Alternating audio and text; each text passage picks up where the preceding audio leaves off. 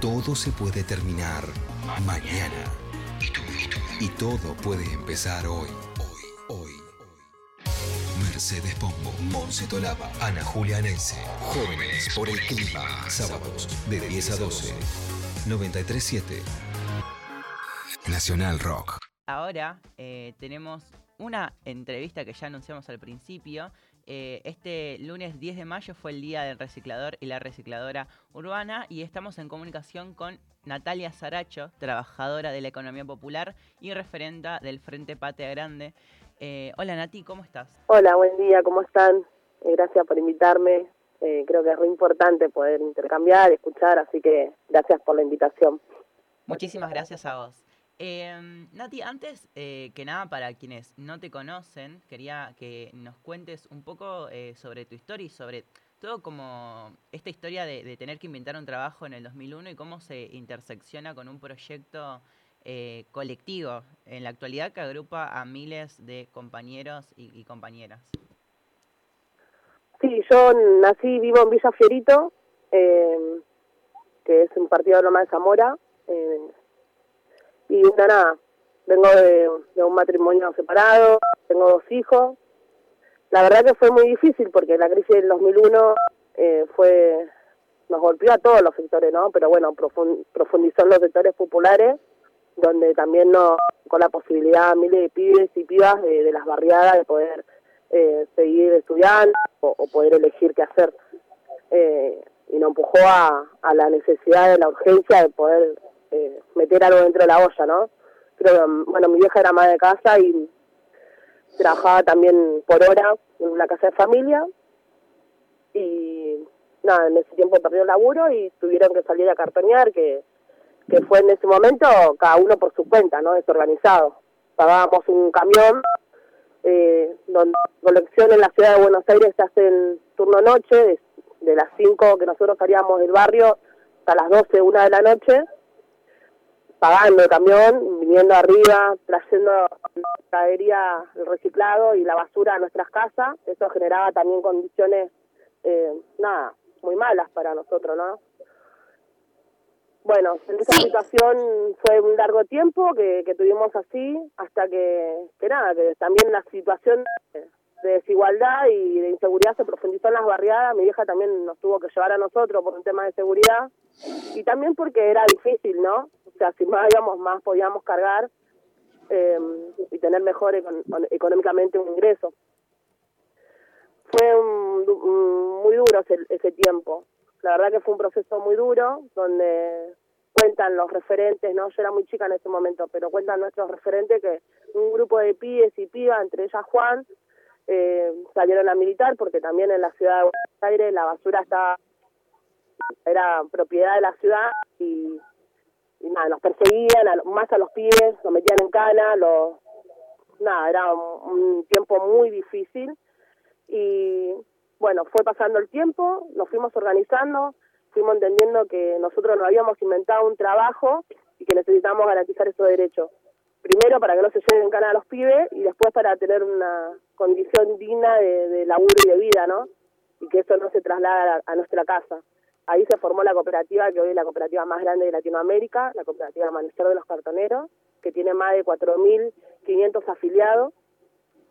Y esa fue la primera experiencia de organización, ¿no? Hoy en la Ciudad de Buenos Aires tenemos 12 cooperativas que están licitadas y que están haciendo un servicio a la Ciudad de Buenos Aires, y esa organización se fue implementando también en distintos lugares.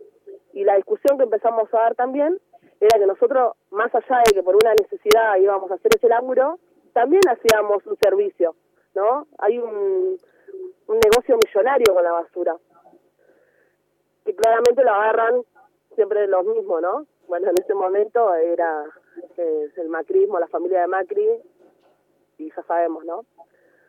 Bueno, pudimos organizarnos, garantizar también mejores derechos de, laburo, como la obra social, como tener nuestra ropa, tener, no sé, vehículos, que nos lleve y nos traiga, venir en colectivo.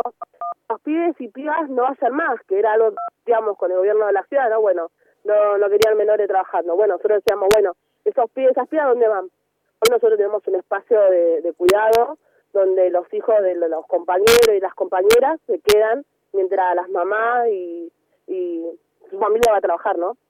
Y es un espacio de cuidado, no una guardería. Es un espacio de cuidado donde también están las educadoras populares, que son compañeras que, que eligen hacer esa tarea, que se las reconoce y que de nuestra organización promovemos esos espacios porque entendemos que es también una madurez de, nuestro espacio de, de, también ir evolucionando.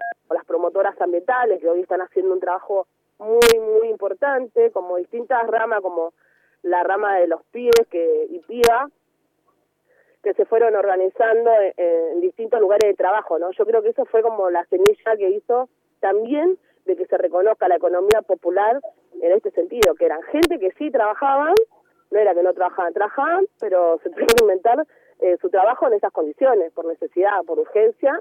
Hoy tenemos la experiencia muy clara de los vendedores ambulantes, que también están en una situación donde la policía de la ciudad los persigue y los mete en cana. Eh, tenemos las experiencias también de los costureros, las costureras, que trabajaban en condiciones muy precarias y hoy están organizados dentro de los polos textiles, donde el polo es para trabajar y la casa para vivir, y, y pueden tener un horario de trabajo y pueden tener mejores condiciones de laburo, ¿no?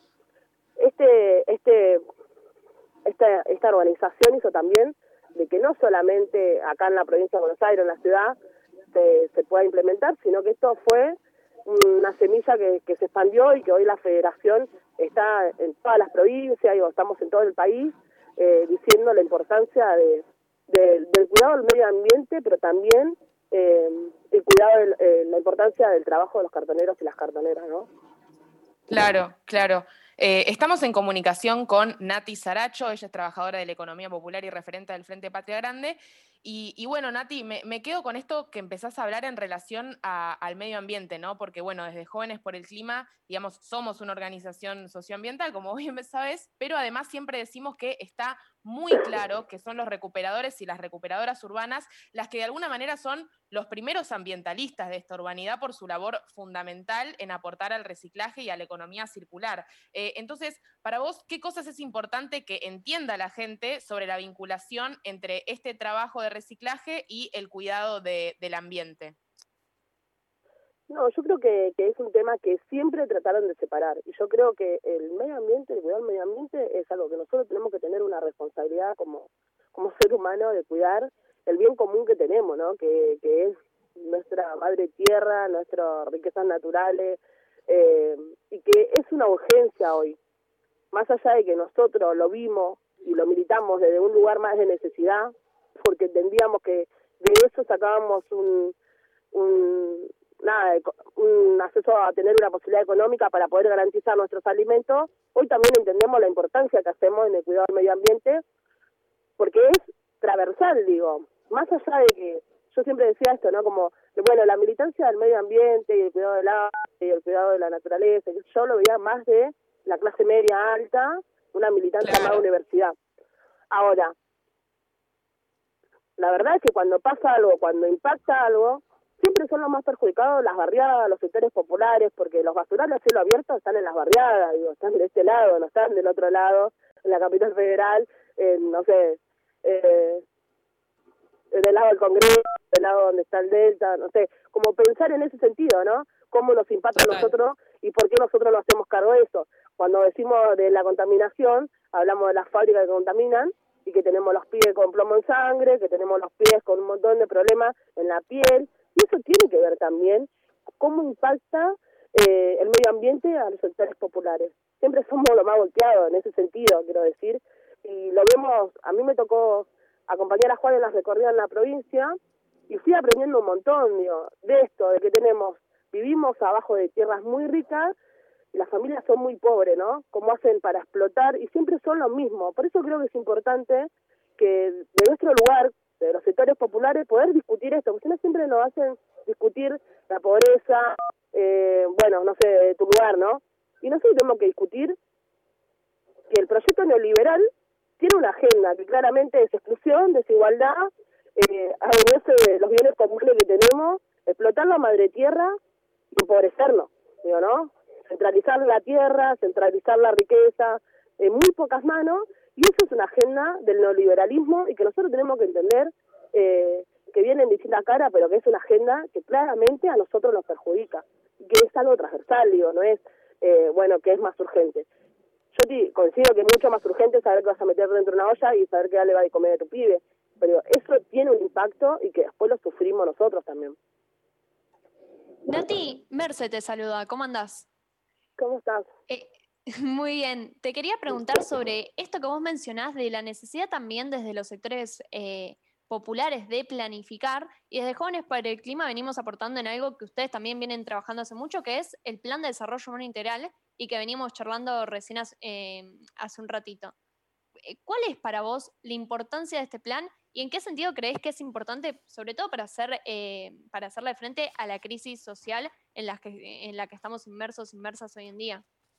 Yo creo que, que venimos militando y creo que, que lo, bueno que tiene es esta esta, esta propuesta. Eh, creo que es importante, digo, que tiene participación y que pudieron intercambiar, aportar un montón de otros lugares con otras miradas y eso tiene un, un aporte muy grande, ¿no? No solamente de la economía popular, que bueno, nosotros decimos, este plan nace también de una urgencia, una demanda de los sectores populares eh, que trasladamos a una agenda política. Pero también es una realidad que aportaron un montón los sindicatos, distintos sindicatos, eh, bueno, ni hablar ustedes, digo, un montón de compañeros y compañeras que le vienen metiendo cabeza a eso y que tienen como objetivos claros eh, no una mirada hacia los sectores populares solamente, sino a, a una mirada más amplia, ¿no? Hoy pensar en la centralización que tenemos, cómo vivimos y que esta pandemia demostró que vivimos asignados. Eso tiene que ver no solamente con algo que empata a los sectores populares, sino también el hijo de un médico, un pibe que está estudiando en una universidad, se le hace muy difícil alquilar, bueno, ni pensar en comprarse una vivienda. Eso tiene que ver también cómo vivimos. Yo creo que el plan de desarrollo humanitario tiene los objetivos claros que son crear cuatro millones de puestos de trabajo, cómo pensar en urbanizar los barrios populares, crear nuevos lotes con servicio, el, transporte multimodal, ¿no? De esto, de no seguir centralizando, ¿no? Y creo que también tiene que ver con una agenda que es transversal y que tiene que ver con el medio ambiente y con el feminismo creo que nosotros militamos de ese lugar la agenda de tierra, techo y trabajo y creo que estamos en un contexto donde no no queremos eh, la paz social, sino queremos justicia social, ¿no? Y eso solamente va a pasar si nosotros podemos participar y podemos decir, esto es lo que necesitamos para realmente empezar por los de abajo. Clarísimo, Nati. Bueno, estamos con Natalia Saracho, referente de eh, el Frente Patria Grande. Y por último, te quería preguntar, sobre todo porque este rol que vos mencionás eh, en términos ambientales que tienen los recuperadores y recuperadoras urbanas, eh, el rol que tienen también a la hora de ofrecer una respuesta en términos de planificación y de pensar qué proyecto de país queremos como argentinos y como argentinas, hay un reconocimiento simbólico que se puede ver que está cada vez más presente en la sociedad y en los partidos políticos pero muchas veces este reconocimiento no viene eh, acompañado de un reconocimiento material y hay muchos derechos que aún hoy en día no les son garantizados. ¿Por qué derechos eh, pelea el colectivo de cartoneros y cartoneras eh, hoy en día? Bueno, mira, nosotros, primero, yo no me quería olvidar algo, nosotros reivindicamos la participación de los compañeros y las compañeras que deciden estar con participación dentro de la gestión. Creo que es importante, pero no por lo individual, sino por lo colectivo, representan eh, un sector, ¿no? Hoy que nuestra compañera eh, Mari Castillo, que fue cartonera, eh, esté pensando en las políticas de reciclado con inclusión social a nivel nacional, a mí me llena de orgullo y creo que nosotros tenemos que bancar eh, que realmente las transformaciones vienen de los protagonismos, ¿no? Y tiene que ver con eso. Hoy está discutiendo en todos los distritos, en todas las provincias, el sistema de reciclado. Nosotros necesitamos eso, no solamente eh, organizarnos nosotros y seguir, bueno, nosotros que estamos organizados. No, hoy tenemos que seguir discutiendo que hay un montón de compañeros y compañeras que siguen estando en condiciones precarias en los pasturales a cielo abierto, que faltan un montón de compañeros y compañeras con derecho y que esta sociedad tiene que entender de una vez por todas que nosotros no somos planeros, somos trabajadores de la economía popular, ¿no? Hoy el sistema, por más que tengamos un gobierno nacional y popular, eh, no sé, el mejor de los gobiernos, eh, esto es una mirada capitalista que no viene solamente de Argentina, sino en el mundo, de exclusión, y, va a ser muy difícil de que incorporemos en el trabajo formal eh, y lo que que nosotros expresamos es decir, nosotros ya tenemos nuestro trabajo, queremos herramientas, queremos que garanticen los derechos para poder tener un trabajo digno, ¿no? Que dignifique, porque a nosotros nos ordena el laburo. Y creo que vamos por los que no están, que son los que todavía faltan, eh, organizarse. Así que creo que es nuestra meta seguir militando para eso, seguir militando por la agenda de tierra, techo y trabajo, eh, y claramente acompañar en este sentido, eh, en el medio de esta pandemia, la decisión que se tomó de tener prioridad en la vida. Hoy se está haciendo la campaña de vacunación histórica eh, y creo que es importante reivindicar eso. Yo no quiero ni pensar que hubiese pasado con el gobierno de Macri en estas circunstancias. Pero bueno, hoy tenemos una realidad también eh, de que lo urgente no nos quite lo importante. Por eso que tenemos que pensar también en cómo vamos a salir de esta pandemia y que si hay algo que nos enseñó el peronismo es a planificar. Creo que tenemos que retomar esto, pensar cómo vamos a salir realmente sin ponerle parche y con una transformación eh, con los de abajo adentro, ¿no? Totalmente, Nati. es fundamental, fundamental escucharte. Eh, te agradecemos muchísimo, no solamente desde qué mundo nos dejaron acá, eh, yo, Monse, Anita y, y, Merce, sino también desde Jóvenes por el Clima. y nada, muchas gracias por sumarte al programa y te mandamos un beso grande, un abrazo enorme. Sí, no, gracias a ustedes, la verdad que vienen haciendo un laburo muy importante, creo que es muy importante la participación de las juventudes que, que se pueden aportar a ese lugar, eh, así que nada, eh, seguimos en contacto, le mando un fuerte abrazo. Ella fue, Nati. Ella fue Nati Saracho, eh, referenta de Patria Grande.